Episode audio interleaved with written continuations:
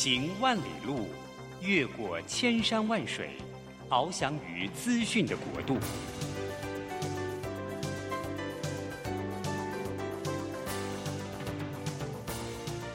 以全方位的视野，飞向更高更远的目标。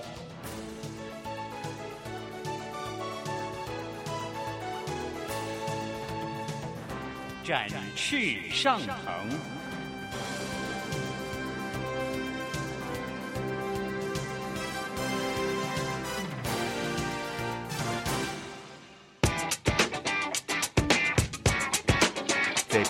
改变的时代中，让我们学习用新思维、新眼光，掌握新趋势，给自己一个看得见的未来。欢迎收听《魅力学习看见未来》，李文娟主持。让我们一同纵览资讯潮流，掌握最新的趋势观察与生活情报。朋友早安，欢迎准时锁定《魅力学习看见未来》节目，我是主持人文娟。今天非常荣幸哈，在我们播音室，我们请来了中研院的新科院士唐唐院士。唐院士呢是国际间有名的呃分子细胞生物学家以及人类遗传学的专家哦。他现在呢呃研究人类的这个。大脑发育之谜可以说是在国际上相当赫赫有名哦。今天我们非常高兴请到唐院士来到魅力学习看见未来。呃，唐院士早安。呃，文娟早安，以及各位听众早安。是，呃，我们知道呢，这个呃，唐院士呢，同时也是一个非常爱主的弟兄哦，就是呃，一位非常虔诚的基督徒。那其实大家呢，一般来讲，我们觉得说啊，呃，就是在宗教或者信仰方面，跟所谓的科学方面，很多人是认为说，呃，有一点点汉格哦，就是，呃，但是唐院士很特别，就是，呃，听说在您的这个呃求学还有这个职场的学经历方面呢，您都是靠主得胜，可不可以先跟我们分享一下您的这个求学的这个过程？哎，好的。呃，其实说来的话，我是真正进到美国，到美国耶鲁大学以后，他在美国才受了洗，才信的主。但是在之前呢，我觉得神也做了一些预功了，因为我念的是东海大学，我们知道东海大学是一个基督教的大学哈。那东海大学呢，其实呃，也可以知道。呃，里面那个时候也有很多很爱主的一些基督徒的老师跟弟兄姐妹，但是我在那个时候呢，在东海大学的时候呢，还并没有信主。但是我觉得东海大学那个时候所给我的一个自由风气的学风呢，呃，以及呃那些老师们对这个学生们的关系呢，呃，就也埋下了一些种子在那个里面哈。那东海大学算是一个蛮自由的一个学风哈，我很喜欢东海大学。我在一九七四七八的时候进了呃进了东海大学念生物系，所以在那个阶段的话，大概有四年的期间。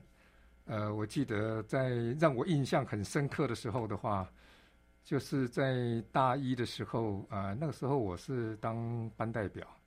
然后有一次，这个圣诞节的时候，我们知道在圣诞节的前夕呢，我们大概都会有一些师生，就是到这个呃，到各这个师长家去报佳音啊。所以其中有一站呢，我印象蛮深刻的哈，就是到那个呃，这个康牧师哦，现在信以前信友堂的康牧师的父亲的家里啊。所以康康宏远老师的话，是我那时候大学微积分的老师了。所以，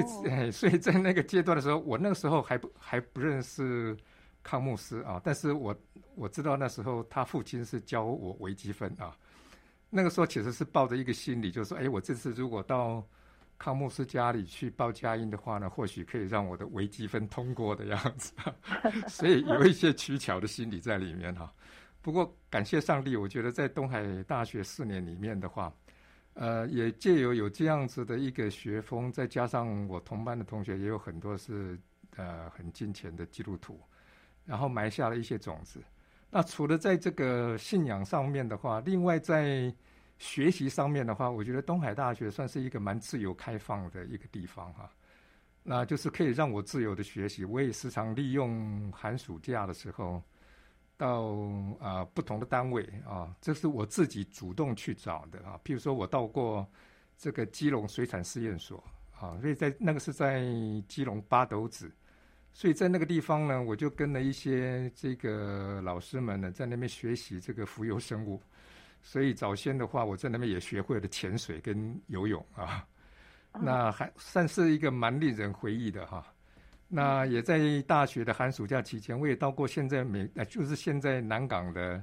CDC 的疾病中心啊。那个地方我是在学这个蚊子的分类跟这个小黑蚊的研究。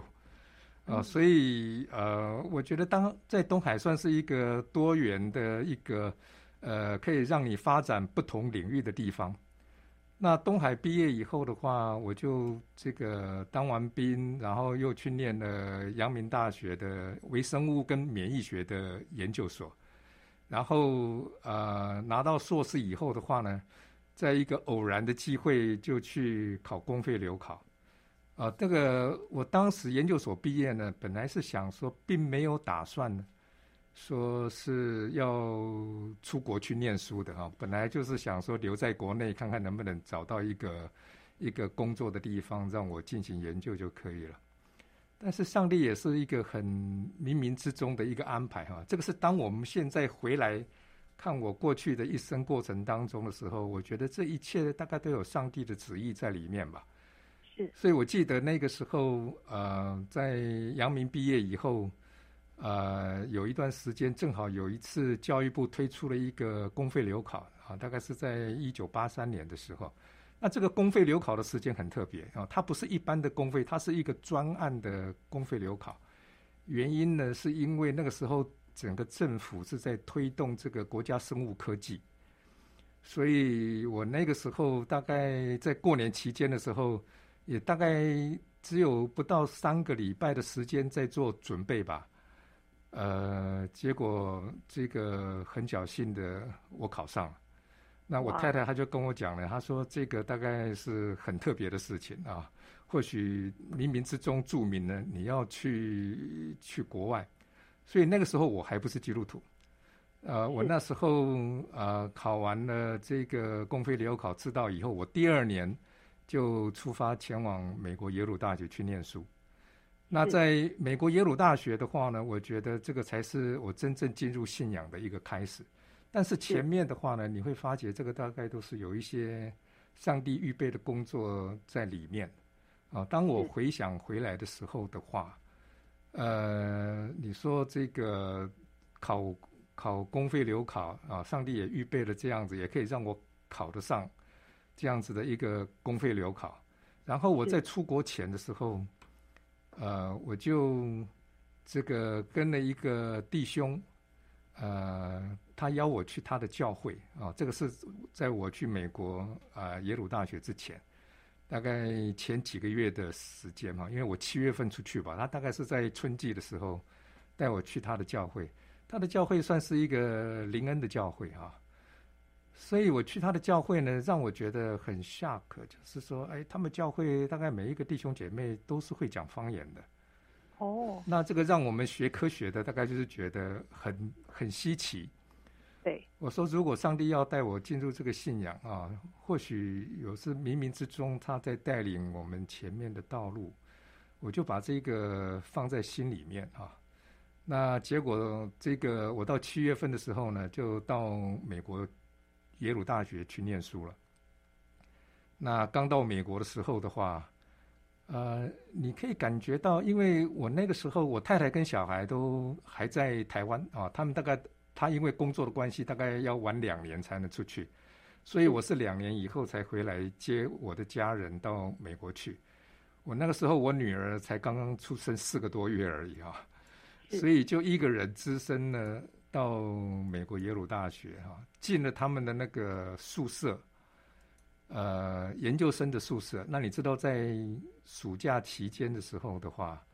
这个宿舍都是学生，大概都是出去到回回到家里去了。对，所以整个整个宿舍里面，晚上的话就剩下我一个人，所以这个是让我可以感觉到，说我们来就是来美国的话，你可以感觉到那种孤单感哈，就是家庭小孩都是在台湾，然后我到美国来，所以我那个时候就这个呃做了一个祷告，他既然让我经历到这些，当我回想过来的时候。这个我说，如果真的有上帝存在的话，你是否可以让我找到一间教会？啊，就是在华人那个地方，让我找到一间教会。结果很奇特的，等到第二天的时候的话，那个我有一个学姐，就是在系上的学姐呢，哎，她就跟我讲说，哎，我这边有一间教会，啊，问我要不要去。啊，我听了以后，我是觉得这个真是神机啊。哦，虽然我在想说，这个神机有很多的事情的话，就是譬如说要有很多外在性的啊，比如说你说是讲方言，或是行神机骑士，或是医病等等。但是上帝可能是让我体验到不太一样的。你回当我回想回来的时候的话，我觉得上帝就是冥冥之中在带领我这样子的一个过程。是，开始，是。所以说，唐院士刚刚提到说，呃，之前呢，等于说上帝都有安排您每一步的道路，但是其实你并没有真正的觉知信主啊。但是一直到了这个呃，这个学姐呢带你去这个当地的教会，你才真正的相信了。然后呃，我想我们在这里休息一下，听段音乐回来之后呢，我们再来请教唐院士哦。事实上呢，就是从美国回台湾。呃，现在呢也已经呃三十三年了哈，那就是在接下来在您的研究过程中间，上帝又是怎么样带领哈？而且特别的是，您所研究的是这个呃基因方面，还有这个大脑的这个发育方面哈，就是分子细胞生物学是怎么样的呃，透过上帝的带领来进一步的呃进行研究呢？我们休息一下，马上回来。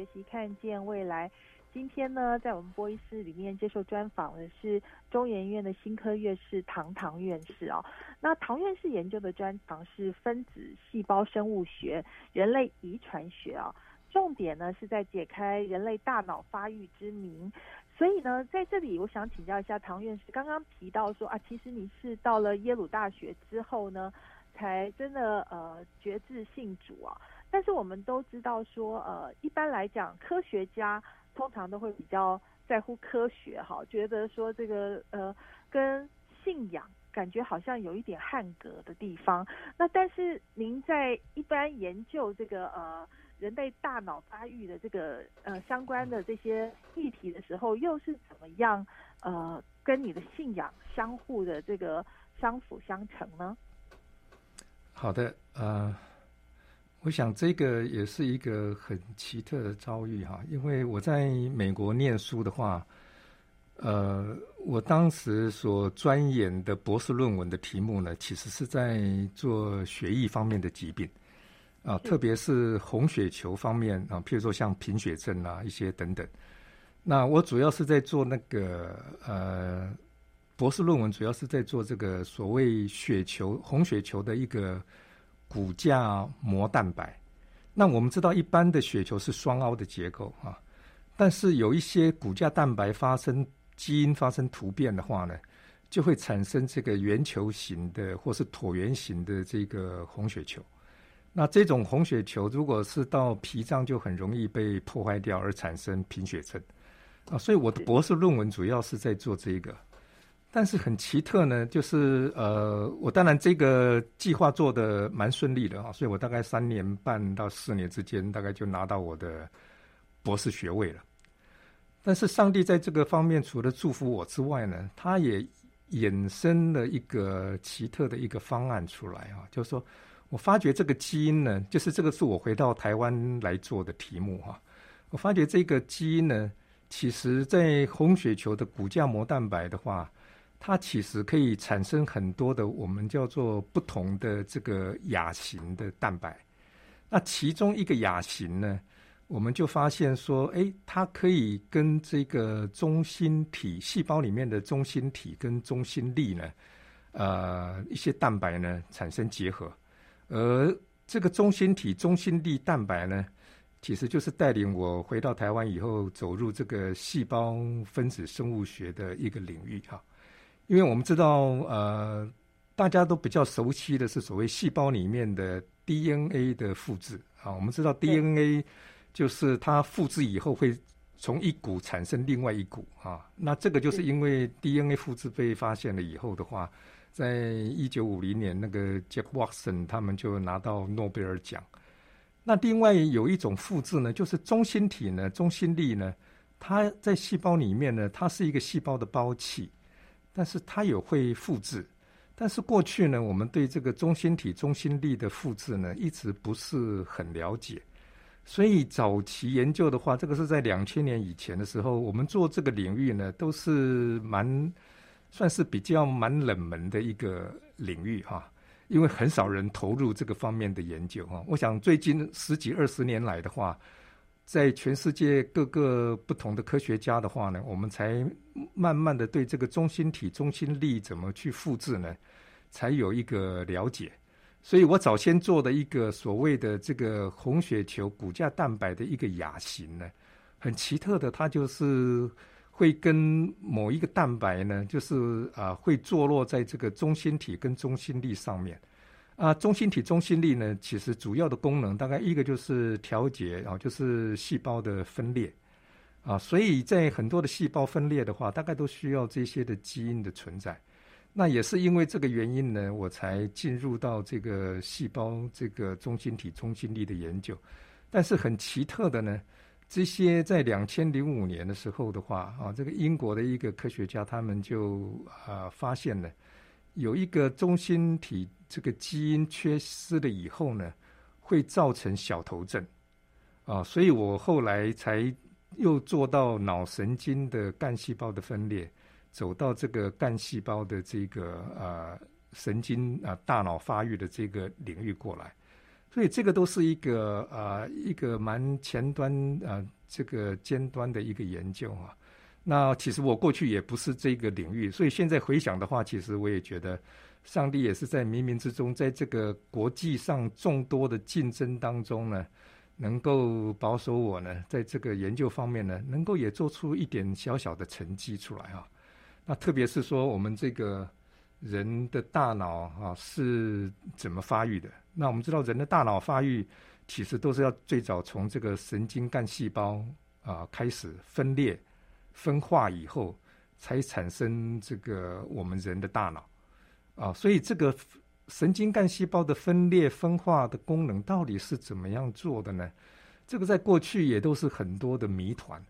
啊，所以我们算是一个在国际上算是一个比较前端的研究呢，是把这个中心力的复制呢。是连接到这个跟神经干细胞有关啊，因为后来发现有一系列的基因跟这个中心体中心力复制有相关的基因突变了以后，它就没有办法产生正常的大脑啊，所以它的大脑容量呢会比一般的这个啊人的大脑呢啊要小啊，所以我们怎么知道它小呢？因为这种病人因为是一种遗传性的。所以他出生了以后的话，医师产科医师给他量一个头围的话，大概就可以知道他的头围有没有比正常的这个啊这个婴儿呢，他的头围要小啊。但是并不是所有这种出生下来小头围的，这个都是属于这个基因突变造成的，因为也有很多啊，有很多大部分的话呢是属于这种非遗传性的啊。那我现在主要是讲求这个遗传性的这种基因突变的话，是跟这个中心力复制是有关联的。所以我觉得从这个观点来回去看的话，在往后我这边在呃台湾所做的大概二十几年的研究呢，上帝也是非常的祝福啊，就是让我可以找到几个跟这个小头症啊有相关的基因呢，都连接到跟这个。中心体跟中心力的复制大概有关联，是，所以刚刚唐院士谈到说，本来呢这个中心体中心力听起来是一个比较冷门的哈，就是大家都不太理解的，就是在很前沿的这个研究，但是呢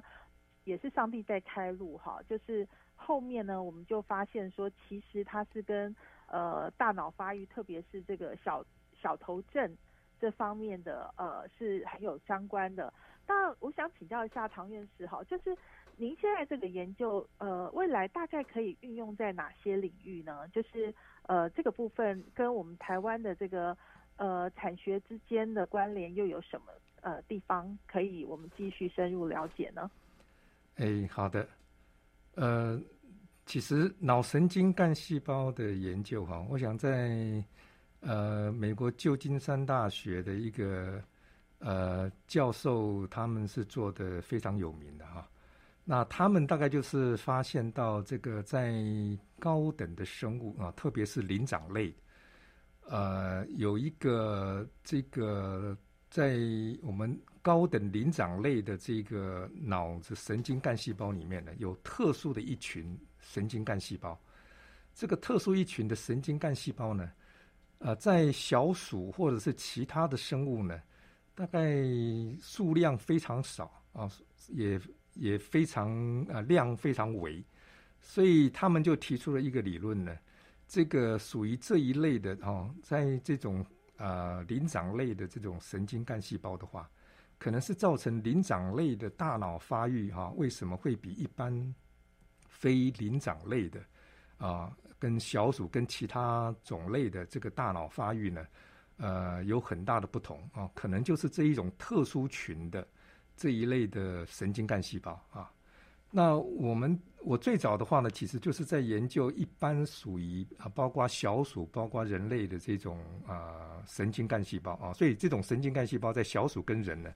大概都是很很普通、很 common 的啊。但是属于这个高等的这个灵长类的这一类的呃神经干细胞的话。现在，因为这个大概是最近几年才刚刚被发现出来的啊，所以对它的研究呢是也是非常的少。所以我想未来的这个发展呢，就是属于这一类高灵长类的这一类的神经干细胞，它的中心粒跟中心体怎么样扮演一个什么样的角色，在它细胞分裂的时候，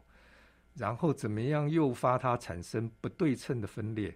啊，跟这个让它变成呢这个人类的大脑出来。而与一般的其他的生物不同哦，我觉得这个是未来一个很重要的一个领域，就对了。是，所以呢，我们知道这个上帝的呃作为真是奇妙可畏哈。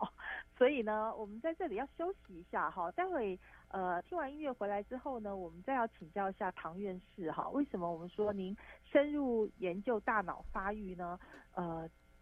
越研究你自己有没有感觉到，就是呃，人类是不是真的是有限？哈，那呃，以及呃，在研究大脑发育的同时，你也继续研究圣经，哈，那觉得两个相互这个呃对比之下呢，有没有什么新的体悟呢？我们休息一下，马上回来哦。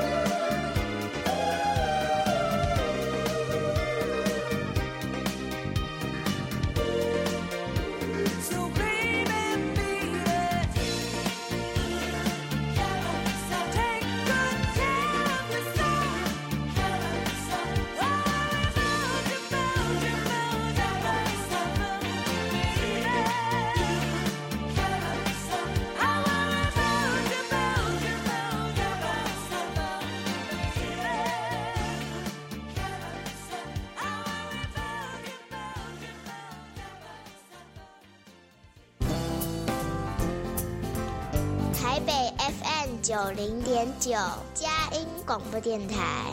桃园 FM 一零四点三 Go Go Radio，宜兰 FM 九零点三 Love Radio，这里是佳音 Love 联播网，精彩节目，欢迎继续收听。来，魅力学习，看见未来。今天我们专访的是中研院的新科院士唐唐院士哦。那这个呃，唐院士呢，其实是在研究大脑发育的专家哦。呃，特别是在呃他的研究呢，在促进科学家对脑神经干细胞的分裂、脑容量的大小，还有对人类罕见的这个畸形的小头症的成因的了解啊，都是相当关键。那呃，刚刚我们在聊天过程中呢，唐院士有谈到说，呃，其实他是非常虔诚的基督徒哈。那文娟这里想要请教一下唐院士的地方是说，您深入研究这个大脑发育的同时，你也在研究圣经嘛？那你觉得对照起来有没有觉得很特别的地方？哎，好的。呃，谢谢。我想这个也是一个很重要的问题啊。我想也是一直很困惑科学家的一个问题啊。我想在两千年的时候，呃，人类的基因图谱被解了出来，所以当时呢，科学家就以为哇，大概所有的事情，大概这个基因这个都已经解出来了，大概所有的问题都疾病都可以迎刃而解了哈。但是你看，现在已经二零二零年了，我们现在仍然是面临到很多的问题，仍然是无解。啊，这个原因是出在哪里啊？因为我们纵使是对基因有了解，但是我们对这些基因的功能呢，每一个基因到底在细胞里面、在个体里面扮演什么角色，这个我们现在大概所知真的是很渺小。所以我们人类大概是只有谦卑哦，就是说觉得自己人所知的是有限的。那当我在研读圣经的时候，我们是一个学科学的人，当然第一个问题就会说：哎，人到底是从哪里来的？当我在读圣经的时候的话呢，就看到圣经创世纪里面所记载的，这个耶和华上帝用地上的尘土造人，吹了一口气，让他成了一个有灵的活人。那也说，我们人呢，其实就是按上帝的形象跟样式所造。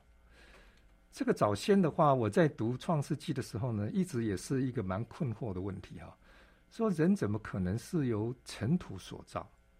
哦，但是你现在这个对生物学有一些了解的话，你就可以知道，我们每一个生物。不论动物、植物啊，微生物，其实你把它分解的话呢，就是有一些就是单基本的细胞所组成。那你再把这个细胞里面再给它分解的话，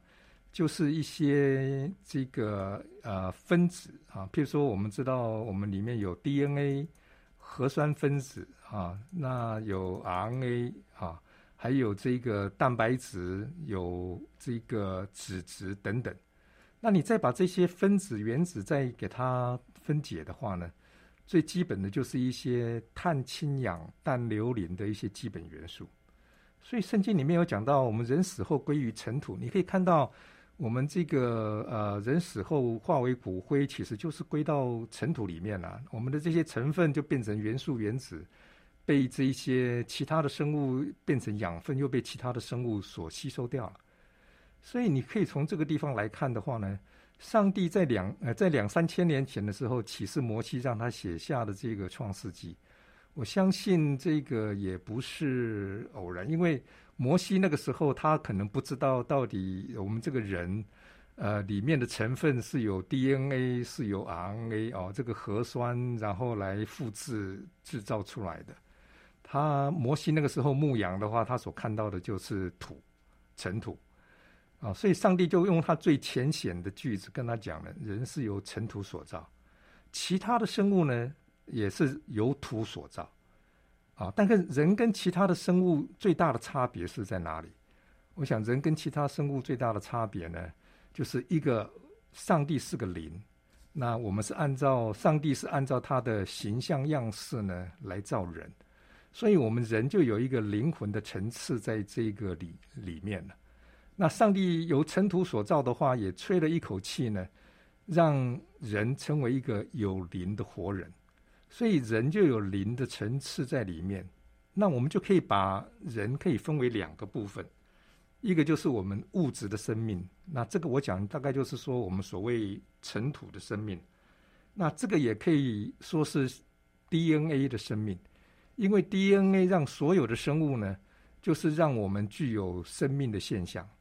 啊。那我们有生命的现象呢，就可以让我们运动、感应、生殖，跟外界有一些交通。所以，我们人跟其他的生物相同的呢，就是 DNA 跟尘土方面的生命。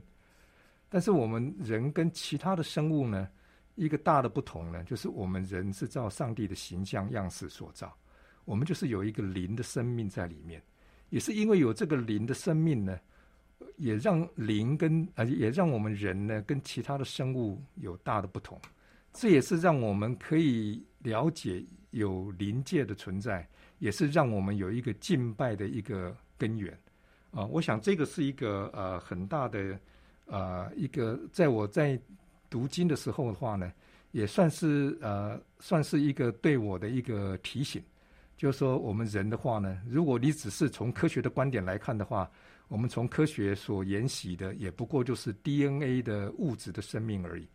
但是我们科学有办法研究到灵的生命吗？我觉得这个是非常困难的哈，因为科学里面讲求的是证据，呃，讲求的是呃这种实验性的重复可预性，但是这种属于信心灵性的这个层次的话，呃，我想就不是在这个科学的啊研究的范畴里面，所以我们人就是应该要学习谦卑，怎么样来看待我们人自己。那也知道我们是一个罪人啊，因为我们从创世纪知道我们的先祖亚当因为犯罪的关系，上帝跟他说：“你吃的这个呃分别善恶树的果子必死。”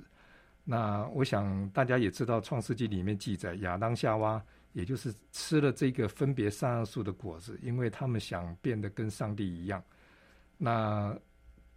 吃了以后呢，必死的话，就是我们灵呢跟上帝的沟通就断绝掉了。那这个也是为什么耶稣要差遣他的爱子耶稣基督来到世上，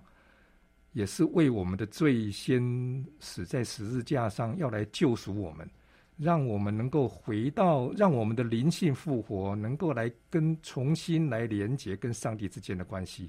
所以我觉得从这个圣经里面的话呢，我们才了解一下这个上帝在造人的时候的话。其实有他特别的用意在里面，也是因为他的爱跟恩典呢，使我们也借着耶稣基督呢，使我们可以回到将来啊，所要回到神的国度里面。是，所以呢，我们知道说，呃，其实人的这个灵性生命呢，并不在这个科学研究的范畴之内，但是呢，唐院士您的研究却还是靠着上帝的带领哦。那所以我们在这里休息一下。呃，听完音乐回来之后呢，我们也可以谈一下，就是我们知道唐院士您现在跟中研院一群同好也成立这个生命的团契嘛，大家利用午休时间一起查经哦，能不能谈一下说，哎，您觉得怎么样把圣经跟科学研究来相辅相成的部分啊？然后同时呢，我们也想知道一下，就是呃，在下一个阶段呢，您可能会带领这个我们的。呃，生物科学的研究方向往哪一个呃地方走去呢？好，我们休息一下，马上回来哦。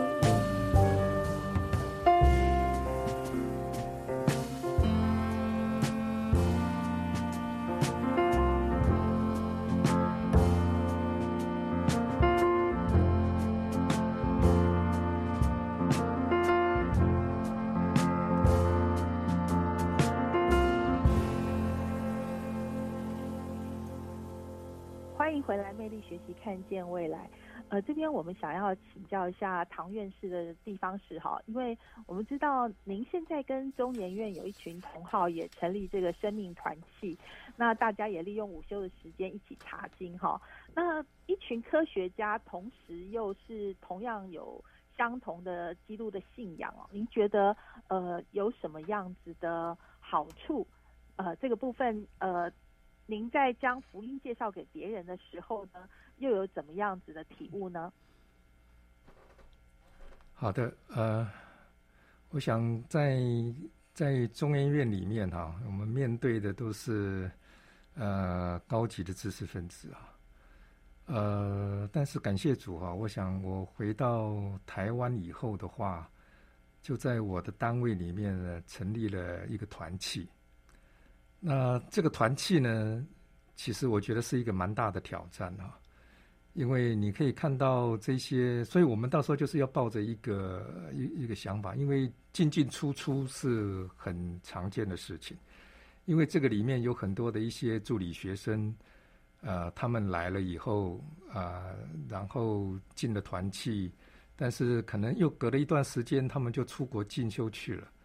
所以呢，我把这个团契呢，其实就是呃定位在呃当做一个是呃我们彼此之间在灵性上面，在查经上面呢增长的地方，也借此这样子的一个机会呢，能够呃有时间能够把一些这些信仰分给周遭的人哈。所以中研院在我的呃单位里面呢有团契，但是在其他的单位呢也有不同的团契。所以，我们整个中研院呢是有另外一个总和的团体，所以我们每隔一段时间啊，譬如说就是在圣诞节或者是在这个啊一些特别的节日的话呢，我们会联合起来办一些活动啊。那这些呢，很感谢上帝，就是说，其实上帝在中研院里面也安也安在不同的单位里面呢，也有不同的负责人啊，他们这个共同。有不同的单位啊，就是也组成了一个团体，所以我们在圣诞节的时候，有时候就会办一个圣诞节特会，那就会邀请一些这个啊一些外面的人士呢，啊在信仰上面啊，就是他们可以来跟这些我们中研院的啊一些弟兄姐妹们，或者是一些新进的朋友呢，来分享他们的一些见证，也希望借此机会呢。能够啊，这个把他们的信仰见证呢，能够传出去，那我觉得这个是不是一件容易的事了？但是我觉得在中研院里面，其实一个最重要的呢，就是我们要怎么样啊，在单位里面的话，因为你你你不能太高调啊，因为这个我们大概都是利用午休的时间，短短的时间呢，大家彼此分享。啊，那你你你也不能在这种单位里面呢，这个过于啊，就是这个传播这样子的一个一个信仰，所以我们大概就是要这个很低调的，能够也可以安排呢，就是关怀一些弟兄姐妹的需要啊，所以在呃我的单位里面呢，我们有成立了另外一个一个小的团契啊，就是行政助理的团契。那这个地方，我们都是有不同的教会里面哈，他们就是有这样子的心，愿意啊能够参与这样子的服饰，然后他们就兴起来，就是关关系这些啊，他们周遭的一些朋友啊、同学、同事，他们遇到有一些困难啊，他们就去探访关怀啊，所以我觉得在这个是一个蛮重要的一个功课了。那在这个功课过程当中呢，其实我们也是彼此互相学习啊，因为我们可能所接触到的啊，大概是从啊，可能是博士、硕士、学士啊，甚至有的是帮忙我们打扫的清洁工啊，或者是帮忙这个在这个鼠房里面帮忙我们养养动物的啊。但是我们觉得，就是说，在面对这些人的时候的话，其实一个最重要的就是你要怎么样啊，能够兼顾他们的一些需要。呃，我印象比较深刻的呢，其实就是有有一位帮助在我实验室打打扫的阿阿嫂，他们刚开始的时候呢，就对这个打疫苗，这个一直很彷徨，到底要打还是不打，都会觉得很很惧怕。那他们其实就会来询问你的一些需要。那他们有的时候也会跟我分享到说，哎，他们打的疫苗好像会有很多的副作用，他就不敢打。所以这个时候呢，我们就是要怎么去关怀他？我们就我也带他做祷告。但这种祷告的话呢，我觉得对他的帮助就很大，因为他觉得是有人在关心他，那也会注意到他的需要。所以我觉得这个也是在我们在工作单位的话，其实每每一个人呢。不用太在乎自己的职位的高低大小，我觉得上帝在每一个基督徒的身上的话，都有他的美好的旨意在。那这个旨意呢，其实这个就是我也常说，我们是陶土，上帝是陶匠，他将我们呢塑造成一个合适的器皿呢，由他来使用。那我想做陶土呢，最重要的呢，就是说你会不会有一个谦卑受教的心，愿意在上帝的面前说，让上帝来塑造你啊。特别我想对我们这些高级知识分子的话，我们的棱角太多了啊，我们的骄傲，我们的这些太太多太多了。呃，但是这个呢，我觉得都是需要我们自己很多方面来学习的地方。所以我们不用看自己为卑，只要看我们在上帝的眼中，每一个都是一个珍贵的珍珠。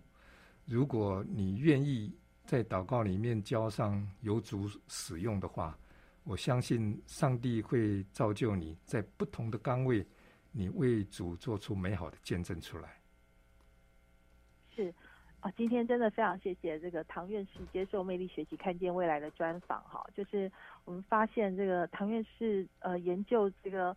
呃科学最前沿的这个科学啊，但是呢呃跟我们讲的一些启发，其实就是我们在关怀别人哈，就是在。呃，就是爱邻如己方面，其实呢，也都是圣经最基本的教导。那非常谢谢唐院士哦，就是特别是呃，我觉得我们要怎么样继续靠主得胜呢？呃，要继续呃，就是做好一个基督徒呢。那唐院士最后其实谈到的就是还是要回到谦卑哈。那节目最后我们想要请教一下这个唐院士哈，那呃，针对在学习方面，因为呃，大家觉得您的成就斐然，好，那有没有什么对比较年轻的学子来谈呢？就是说，呃，怎么样才可以呃做好自己关于这个学术方面的研究？呃，您对年轻的学子方面有没有什么呃建议？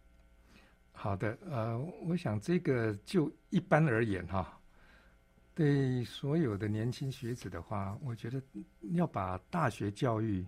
你不要把它当做是一个专科专才教育，我觉得要把大学教育呢视为一个呃通识通才教育。呃，就像我在东海里面的话，我觉得我学习最多的，像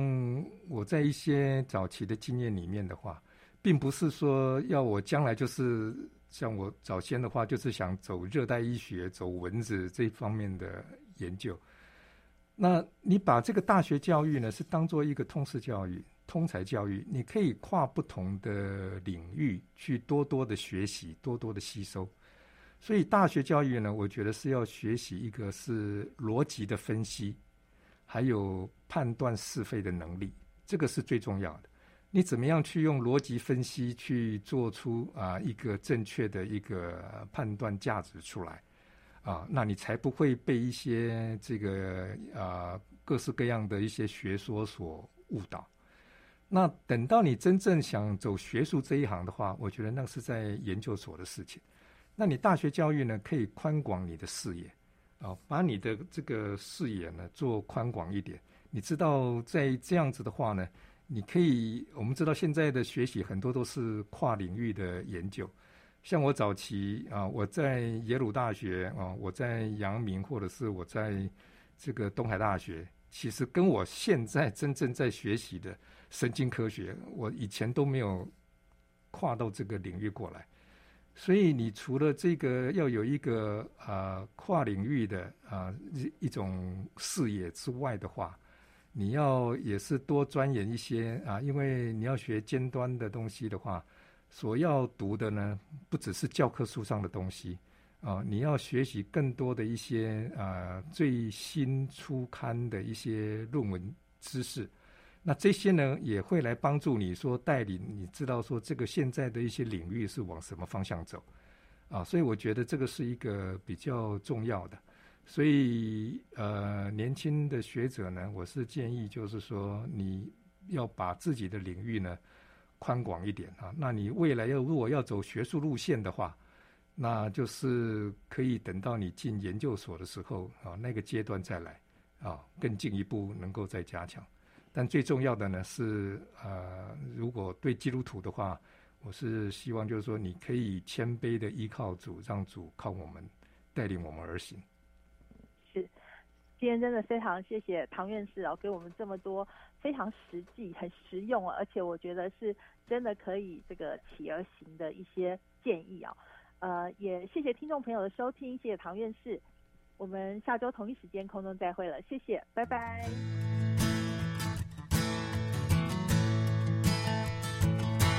When you're 16 years of age and the hunger burns.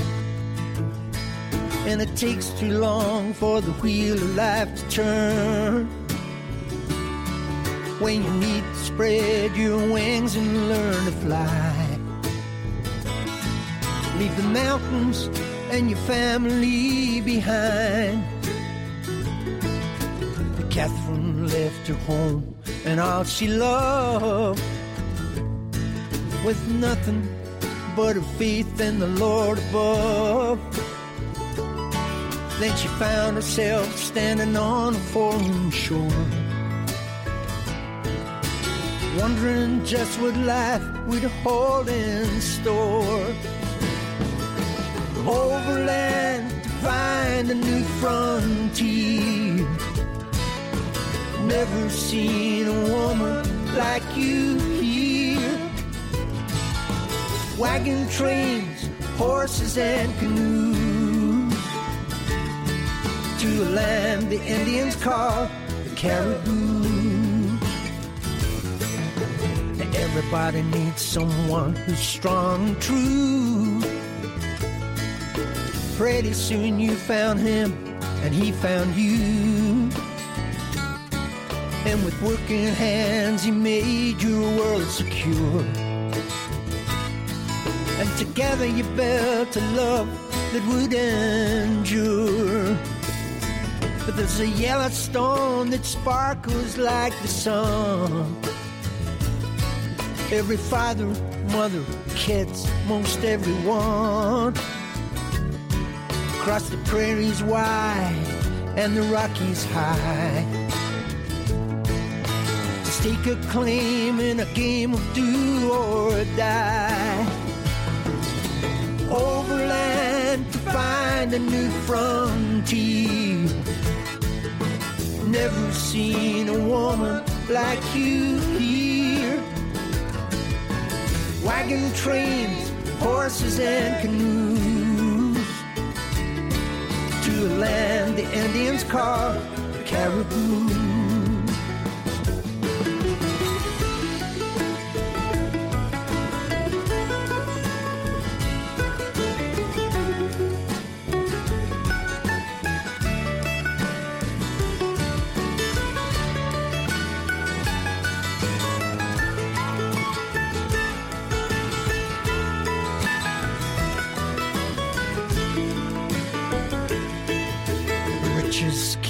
Found in many ways. And some find gold, and some find